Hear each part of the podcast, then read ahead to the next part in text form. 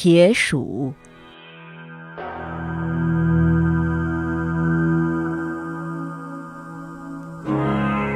这件事发生在平安时代。白河天皇的皇后一直没有怀孕，天皇未得后嗣，便叫来三井寺的赖豪阿舍离，命他念经祈祷，祝皇后早日怀孕。天皇许诺，如果成功，会满足他的任何要求。赖豪用心祈祷了一百天，皇后终于怀孕，诞下一名皇子。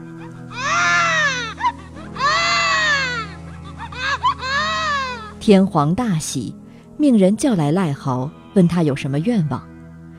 赖豪提出想在三井寺修建一座戒坛，也就是为僧侣举行受戒仪式的地方。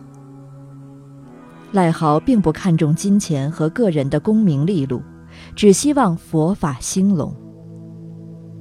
但是，势力强大的严立寺却横加干涉。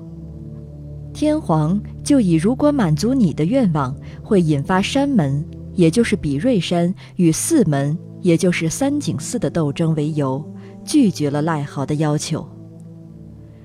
赖豪十分痛恨比瑞山和天皇，说要将那皇子带入魔道，然后绝食而死。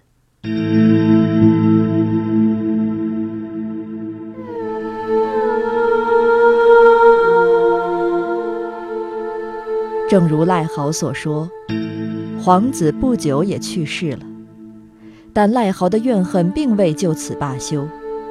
最后，他化成一只长着铁牙的大老鼠，出现在比瑞山，率领无数老鼠，咬坏了很多佛经佛典。